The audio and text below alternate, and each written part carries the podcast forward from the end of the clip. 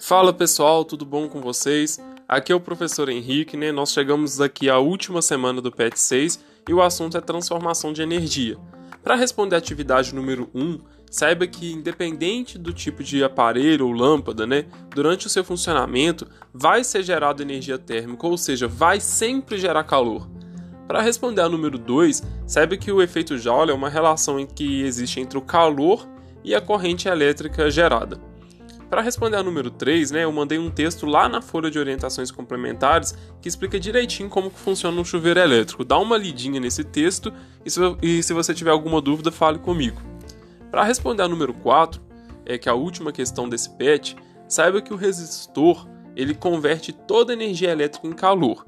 Já o receptor transforma energia elétrica em outra fonte de energia, exceto calor. Pessoal, é isso. Nós finalizamos aqui o PET 6. Se você tiver alguma dúvida, entre em contato comigo e até o próximo PET.